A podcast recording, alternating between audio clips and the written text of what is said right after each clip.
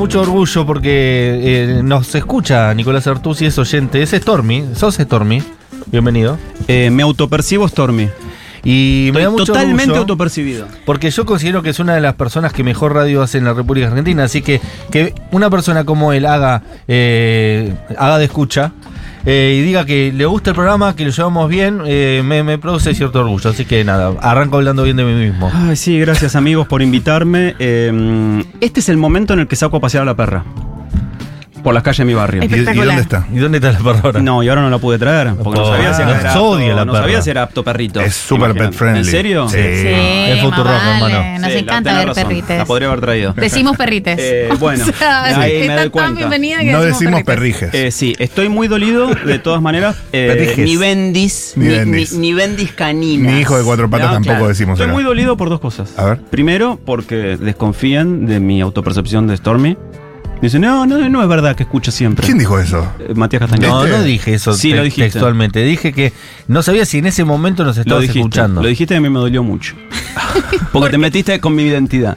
Claro, Porque te claro. estaba escuchando. claro, con mi autopercepción. ¿entendés? Claro. Te, voy a, te voy a hacer la de Chiche Hellblum. Con vos yo no hablo con vos.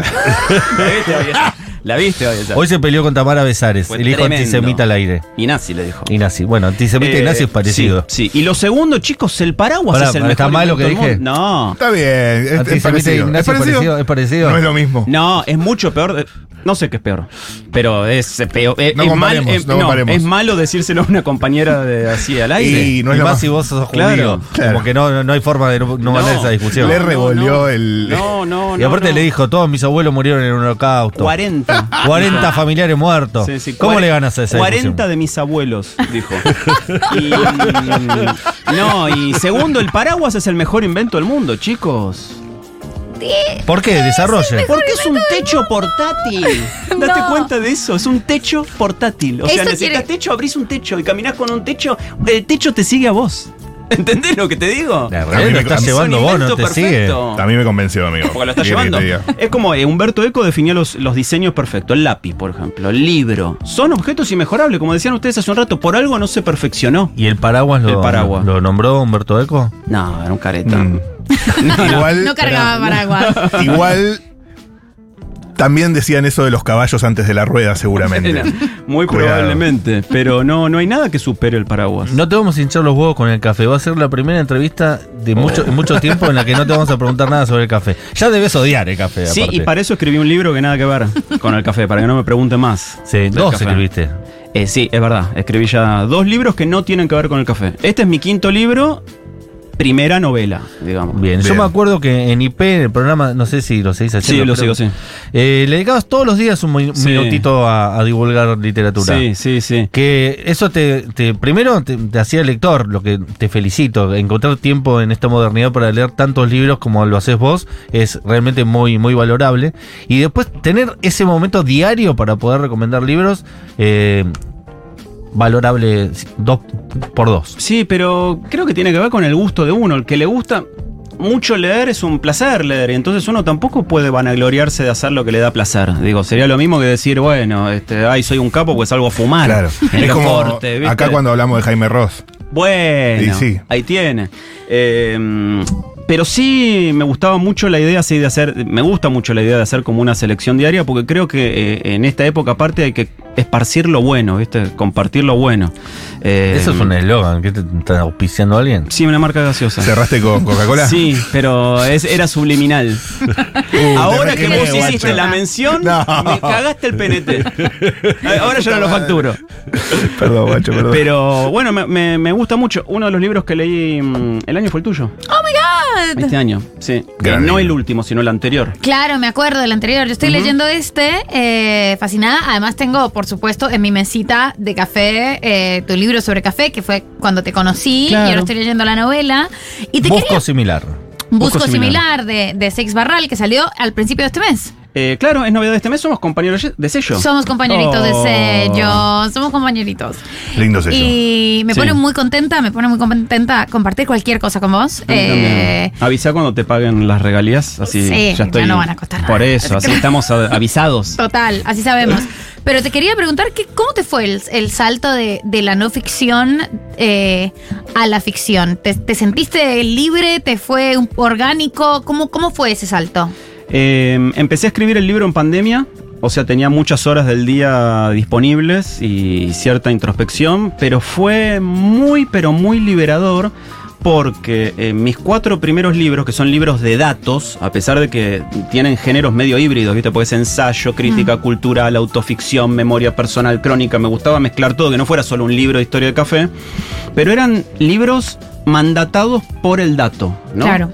Y como toda persona muy obsesiva y que trabajó mucho también como periodista en diarios en una época en la que se chequeaba mucho la información, a mí me obsesionaba el dato. Y hasta el día de hoy, la verdad que no, no encontré ningún dato que haya estado Errado. pifiado, claro. Excelente, todo chequeado. Todo chequeado. Chequeado.com. Digo, igual está el error, ¿no? Que también puede, Puede pasar. pasar, pero, pero hasta ahora en, en los datos no, no fallé. Y cuando se me abrió la posibilidad, que no lo digo en el equivalente de abrir un chakra, pero digo, cuando se me, eh, me abrió la posibilidad de escribir ficción, dije, qué liberador es poder inventar.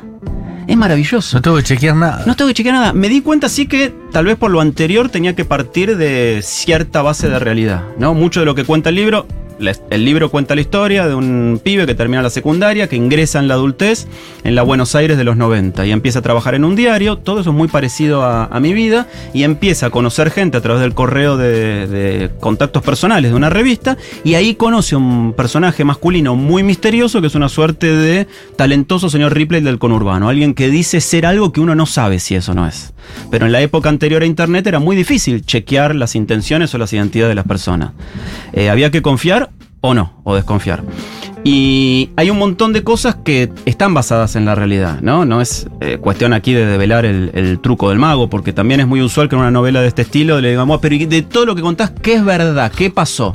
Bueno, qué sé yo, no sé. eh, eh, No importa. no Claro, importa, no, digo. claro. Hay una base de realidad que aparecen en la novela esquinas reales, lugares reales, personajes reales muy famosos de esa época y demás, pero el resto es un ejercicio de, de creación, de invención pura. Bueno, porque hay eso, una, o sea, creo que hay una realidad muy bien lograda de recrear Buenos Aires en los noventas. Creo que ahí es donde más este, exprimí la cuestión periodística de la crónica, ¿no? Ahí sí me obsesioné, por ejemplo, con el valor de las cosas. Claro. ¿Cuánto costaba de verdad la entrada a un boliche? Cinco pesos. Como hice, fui a buscar un ticket de consumición o de un ticket de entrada a un boliche de esa época. ¿Cuánto costaba de verdad eh, agrandar el pedido de la hamburguesa? 50 centavos. Fui a buscar el aviso que está en YouTube y que dice Ajá. por 50 centavos agrandar. En todo, en todos los Carísimo datos. igual, 50 centavos 50 de dólar. centavos de dólar. Más caro todavía era porque hubo una transformación tecnológica. Recién hablaba de los avisos personales en las revistas, los contactos, que uno tenía Sí. que esperar el correo y en el trámite para conocer a otra persona pasaban seis meses. Hubo un salto tecnológico en los 90 que fueron las 0600. Total. 0600 contactos. Llamá y conocé gente como vos. Y eso costaba 45 centavos de dólar por minuto. No. Masiva. Masiva. Masiva. Era El una- masiva era- chiquito. Claro. que Era Entonces, carísimo. vos llamabas a la línea, Claro. pero aparte había líneas de famosos, ¿viste? Por ejemplo, Sí. te aparecía un Matías astrólogo Ale. decía- o Mat- claro, o viste, consulta Claro. tu horóscopo. Que No solo cosas- hotline. No solo hotline, no, no, no. Eh, y era esa guita, ¿no? Pero bueno, eh, un poco la idea del título. Bueno, un poco- Teleinfor, eh, una empresa Sí. que se había fundado a esos fines, que se hizo multimillonaria Susana Jiménez y el Corcho Rodríguez. Eh, claro, y eso terminó derivando en El una padre frase. Graci. En, y en la frase icónica, se está haciendo un Sheraton, padre. El padre Gracias de repente Claro. estaba ahí. claro. Pero Eh, además es increíble que yo creo que todas, o sea, todas las formas de erotismo eh, y demás que, que mercantilizado de hoy en día, la que quedó totalmente obsoleta y nunca volvió a reproducirse ni, ni nada más o menos parecido era la línea caliente. La hotline, La viste, hotline, como algo sí. medio pariente de eso, Sí. que además era un erotismo directamente pegado a la palabra, como no, Claro. no podías hacer mucho más que narrar una escena y, y como algo muy del lenguaje que quedó muy obsoleto. Muy obsoleto. Habría que ver si OnlyFans es un sucedáneo de eso. ¿No? Con el suplemento de la imagen. de la imagen. Que es lo que se impone en esta época. Totalmente. ¿No? Claro. Eh, no conozco, y a lo mejor habría que abrir una unidad de negocios al respecto, no conozco la existencia de podcasts eróticos, si es que existen, o- Sí, o porno. El de chico este que le dice, ay, qué turrita. ¿Cómo era? ¿Cuál? Elo Podcast. Elo Podcast. Ah, ¿Está subido Elo Podcast? Elo Podcast. Pero Claro, sin Elo ver, Podcast. Pero Elo Podcast sin ver tiene las imagen. pibas. Y tiene imagen, Claro. pero tiene Sí. imagen tipo streaming, tipo YouTube. No, Sí. o sea, son, e- son ellos. Hay que tener eh, escuchar un podcast de Elo narrando. Podcast. eh, O sea, sin Haciendo la misma pregunta. Sí, sí. ¿De El que verdad? arrancó, me imagino. Ay, qué pícara. Hay que pícara. Claro. Hay que pícara. Claro. Y pensaba en el chatroulette, que justo Sí, este año terminó. claro, Lo- lo- su fundador anunció el cierre. Claro, para eh, los este, contemporáneos o el piberío, eh, que fueron justamente contemporáneos de esto, charrulé, de OnlyFans y demás, eh, parece inverosímil decirle esto, correo de lectores, ¿no? No. Que salían publicados en las páginas de clasificado de los diarios o en la revista Segunda Mano. Eh, ¿Vos llegaste a tener noción de la existencia de la revista Segunda Mano? No. Oh. La revista Segunda Era como Mano. Mercado Libre. Eso. Y salía dos veces por semana. ¿Dos veces por semana? Sí. Martes era y muy jueves. bien. Era una revista muy, muy, muy gorda. Era Marketplace. Exacto. Marketplace. Eso, solo tenía ofertas de cosas, avisos clasificados. Vendo una cabra. Determinadas cosas te mandaban a comprar de segunda mano. ¿no? Exacto. Desde una casa Una, hasta. una cocina, una heladera. eh, sí, hasta eh, prótesis dental. Total. Ah, no, es increíble. No sabía de eso. Sí. Segunda mano. Revista Segunda Mano duró muchísimos, muchísimos Sí, años. aparte era gruesa como una guía era telefónica. muy gorda, era muy barata. Muy barata. Muy barata, se vendía en todos los kioscos. Y tenía una página, una sección nutrida también de contactos personales. No sabía esa Claro. parte. Sí, y el otro día un lector del, del libro ya me recordó que era muy usual en esa época, así como busco similar, era una fórmula retórica sí. de esa época donde decías vos, por ejemplo, qué sé yo, eh, hola, soy Matías, me gusta eh, comer lechón, hago un programa de radio todas las tardes, mi mamá es una genia, busco similar. Eh, había muchas fórmulas retóricas, Claro. por ejemplo, cuando uno encabezaba un mensaje con privado. Total, era retórico. Vos sabías que ahí hay. Sexo. No, un preso. Eran los privados de Ah, libertad. Total. mira. Privado de libertad. Bueno, la revista Semanario, hasta no hace mucho tiempo atrás, tenía un correo de los, de los privados de la libertad. Claro. Donde las mujeres iban a buscar presos y los presos buscaban mujeres. Eh, y salían publicados hasta hace poco en la revista Semanario. Que yo no sé, la verdad que esto deberíamos chequearlo, si la última esposa de Barreda no, No salió lo conoció. mano. me- eh, sí, de un, de un intercambio así epistolar. Sí, puede pasar. Me parece que sí. Pero, y volviendo a Busco Similar, eh, era como remate cantado. Busco Era, Similar. Exacto, busco similar. Pues es un gran remate y además Claro. siento que es un poco actual también. Es Busco como Similar, Adorni poniendo fin. Sí, tal cual, tal cual. Espero, eh, espero que sí, sí, sí, con un Pero- poquito más de, de alegría esto, de felicidad. Después también estaba eh, Onda Nada Que Ver, era otra Ah, retórica. ese es rudo, ¿eh? Claro, Ese es para decir cool. soy pero no parezco. Onda nada que ver. Se, O se sea, ponía mucho. Onda nada que ver. eh, claro, sería? supongo que todo eso en. eh, ¿Cómo se llama? El, el, el Tinder. em, Eh, Gran- Grindr. Grindr, claro. que la gente pone como una, una serie de, de descripciones Claro. muy pasivo, activo, no Claro. sé qué, como onda nada que ver, Claro. era una de las definiciones. Y aparte en esa época, ustedes recuerden que los avisos clasificados se cobraban por línea. Entonces había una necesidad de síntesis muy grande. Total. Y de resumir en dos líneas para pagar menos el aviso lo más que pueda uno contar de uno. Lo mismo que un telegrama, que te Era, cobraban por palabra. Exacto, exacto. Entonces todo ese universo, a esto venía que lo Y traía. de hecho, eh, yo alguna vez he hecho algún pedido de, de clasificado. La persona que te tomaba el pedido te daba. Te- te- te- ya estás en tres líneas, te conviene sacar Te esta para advertía. poner esta, te advertía Sí. para que vos pagues dos líneas en vez de tres. El otro día tuve que mandar un telegrama en el correo por una cuestión laboral y ahí me advirtieron, hasta 30 palabras es gratis. Ok. Entonces ahí me ayudaron a redactarlo para que no me pase. Un gran servicio el Es correo. como, bueno, escribo un Twitter. Claro. Hermoso. Pero a lo que iba todo esto es que todo esto que es parte de otro mundo, recién los escuchaba hablar de la imprenta y todo eso, pasó hace 20 años, chicos. Sí, No es tanto. No es tanto. no. Pero no, ahora no 200, hace 20 años era así. volvió como lo mismo, pero peor, ¿no? Sí, porque es una versión degradada, es Sí. una versión clonada. Y ya era bastante degradada en Bueno. los 90. Claro, yo un poco también quería hacer ese juego, ¿no? Con lo de busco similar, porque en los 90 no es casual que el, el- el nombre que hayan marcado desde lo económico de la época sea convertibilidad. Buena palabra igual. Era, pero es que, Para un economista te digo de literatura. es que es maravillosa. Esa época se trataba de ser convertible, de transformarse en otra cosa. Total, me gusta. Durante 10 años nosotros tuvimos la fantasía de que éramos Miami o de que estábamos a un paso. era la convertibilidad también. Morocco la convertibilidad, Ski Ranch era la convertibilidad, los boliches de la costanera era la convertibilidad, verdad New York que- City. Es Chris muy- Miró era la convertibilidad. Es muy sexy la palabra eh, con ese enfoque.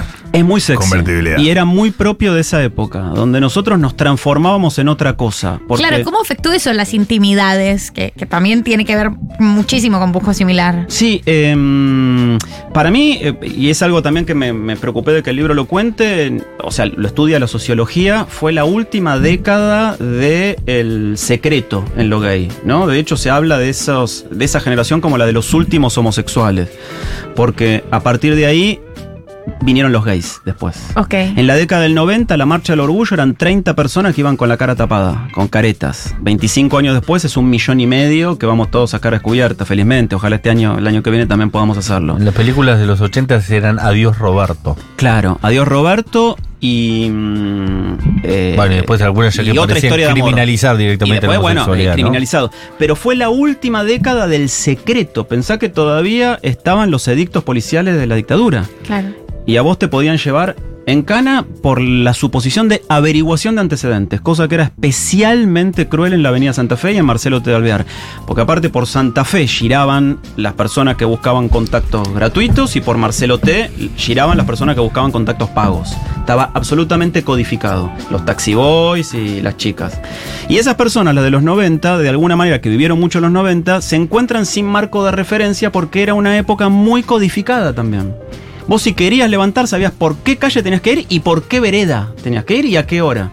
Ay, qué, Y qué después- bueno eso. Claro, era por Santa Fe, entre Pueyrredón y Riobamba por la, la mano canción Pueyrredón y Santa Fe, ¿por qué vereda camina usted? ¿Tiene relación con esto? Es una pregunta, ¿eh? derecha. Su- no lo sé, pero supongo que sí. ¿Te acordás de esa canción? No me acuerdo. Pueyrredón y Santa Fe, ¿por qué vereda camina Y bueno, entonces usted? sí. No lo ¿De sabía. quién es? No sé, ahora lo vamos No lo a sabía. chequear. Es una canción de los 70, 80, ¿eh? Estaba tan codificado ¿De que Calamaro? cuando ¿Es de eso- Calamaro? Ah, está, bueno. El ritmo del lunes se llama. Brutal. Bueno, ahí va. Cuando eso desapareció, dejó sin un marco de referencia un montón de gente. Después aparecieron otros marcos de referencia nuevos, Claro. pero yo quería un poco Claro. como sellar esa Polaroid, ¿no? De Claro, pero marcos de referencia eh, visibles. Es que Sí. estamos hablando de que caminar por Perredón en Santa Fe en una vereda quiere decir esto no se puede decir, pero hay una, hay una norma eh, tácita que conocemos como comunidad, pero que también habla de esto todavía no se puede decir a viva voz. Sí, lo muestra muy bien la película Kar Wai, Happy Together, la Sí. que Excelente. filmó acá en Buenos Aires, que transcurre parte en la Avenida Santa Fe. Y parte en la se- Bombonera. Y parte en la bombonera y después, bueno, se van a las cataratas, pero está filmado en, la- en Santa Fe y Porredón, que era otro mundo. Eh, Se hacía de noche y se convertía en Claro. otro mundo. Y esa idea de la codificación, después por suerte, ¿no? Eh, se conquistaron derechos, se hizo visible y todo, y vinieron un montón Ahora de es ir cosas. a la guardia de Swiss Medical. Así dicen. Ya está, ¿viste? ¿Sí? ¿Ah, sí? No, me llegó eso, no, boludo. No, que vas a Santa Fe Porredón y vas a la Guardia Suisse Medical. Ah, Como que ya Claro. se perdió todo la, la Se perdió todo el halo de, Sí. de secreto y de código Claro. que para algunos era atractivo también, vivir en lo clandestino. Nico, y, y yo siempre he tenido esta pregunta. ¿Por qué Pueyrredón y Santa Fe? ¿Había algo...? Mira, eh, la verdad es que por lo general, no, no sé por qué motivo, Barrio Norte siempre fue un lugar muy gay en una ciudad que demográfica o urbanísticamente no tiene un barrio gay. es verdad. A diferencia de San Francisco con el Castro, o de Madrid con Chueca, o de Nueva York con Chelsea, Buenos Aires no tiene un barrio gay, ¿no? Pero de alguna manera se dio ahí. Cerca estaban los boliches. Ok. Mm. eh, Estaba pensando, sí, es verdad que no. Y no hay- incluso hoy digo. ¿no? O incluso hoy. Siempre fue muy, muy, muy, muy permeable la ciudad, ¿no? Con, con mayores este, y menores nive- niveles de aceptación eh, según las épocas. Ojalá no vuelvan los tiempos oscurantistas. Todo hace presumir que sí. Y eso es lo que más nos asusta. Pero. mm, Oh, loco, te, te estás bajando línea, me parece, eh, cuidado. No, yo no quiero bajar Ah, línea ok, ok, política. ok. ¿Sabes por qué? Yo soy apolítico. Ok. Yo igual tengo que trabajar mañana. ¿eh? Yo no soy ni de izquierda ni de derecha. Facho. ¿Te No. facho? Soy de ultraderecha. Claro, claro. A mí no me interesa la política. Por eso te digo. Eh, eh, eso es así. Hay gente en éxtasis, eh, no te quise interrumpir, pero qué grande Es que Nico este es Artusi, el horario de. Nico Artusi, ¿no? Uh, tantos años, 12 Boludo, años sí. haciendo la- el programita. 12 ¿Cuánto? años. Su 12 atención, años. por favor. Ocho- Lo reescuchaba, boludo. Sí, claro. Más que One Rage. En ese momento, el mejor programa de radio era el de Nico Artusi. Uh, Y de- Pero- después, como dejó de hacer el programa, eh, pasó a ser el de Born Rachel mejor. Sí, y ahora después de la tormenta. Ahora después de la tormenta. Pero yo no lo puedo decir. No, pero lo digo yo. Yo no lo puedo decir. Sí. Pero realmente el programa que hacías, Nico, mamita. Gracias, fue muy lindo, sí. Era la hora en que vos cocinabas y vos estabas eh, metida en el viaje del señor. Total. Y te contaban eh, viajes. Era magia de la radio. Era la magia de la Sí. radio total. Y Sí. lo hacía Nicolás Artusi.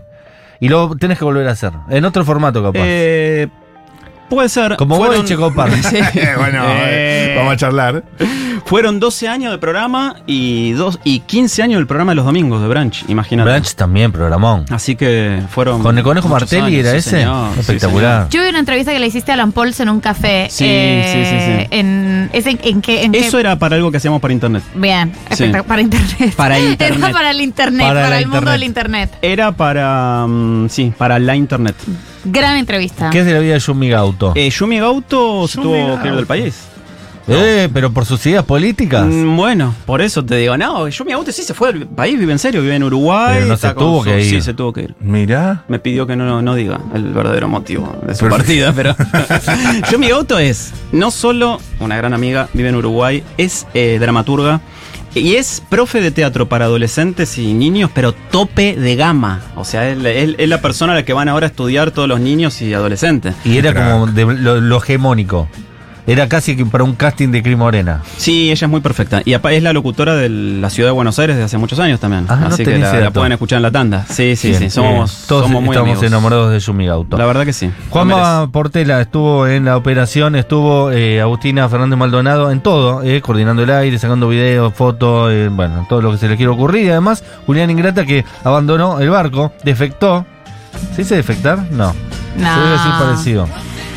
Tienen que. Defeccionó, defeccionó. eh, tienen que leer Busco Similar. Yo la estoy leyendo en este momento, saber lo que me espera este fin de semana. Yo estoy muy ansioso esperando tus comentarios. Me- pero lo vas a tener, lo vas a tener, porque me, me llegó hace un par de días eh, y la agarré ayer, la empecé y dije, oh, este fin de semana sabe cómo se viene, perfecto, te los haré, te los haré llegar. Y aparte les cuento a la gente como yo que lee poco que es cortico. Es muy cortito. Es cortito. Letra grande. sí. Letra grande, Tiene poca un página. tiempo estimado de lectura dos tardes. Dos pero dos tardes. tardes breve, qué sé yo. Escribí todos mis libros ante- anteriores sean largos, dije esto tiene que ser lectura medio de verano. De vera, recontra La rompen piletero. el verano. Sí. Recontra ojalá. piletero. Sí. Bien rico de leer ¿Y de, qué, de una perdón, sentada. ¿Y qué tiene en la tapa?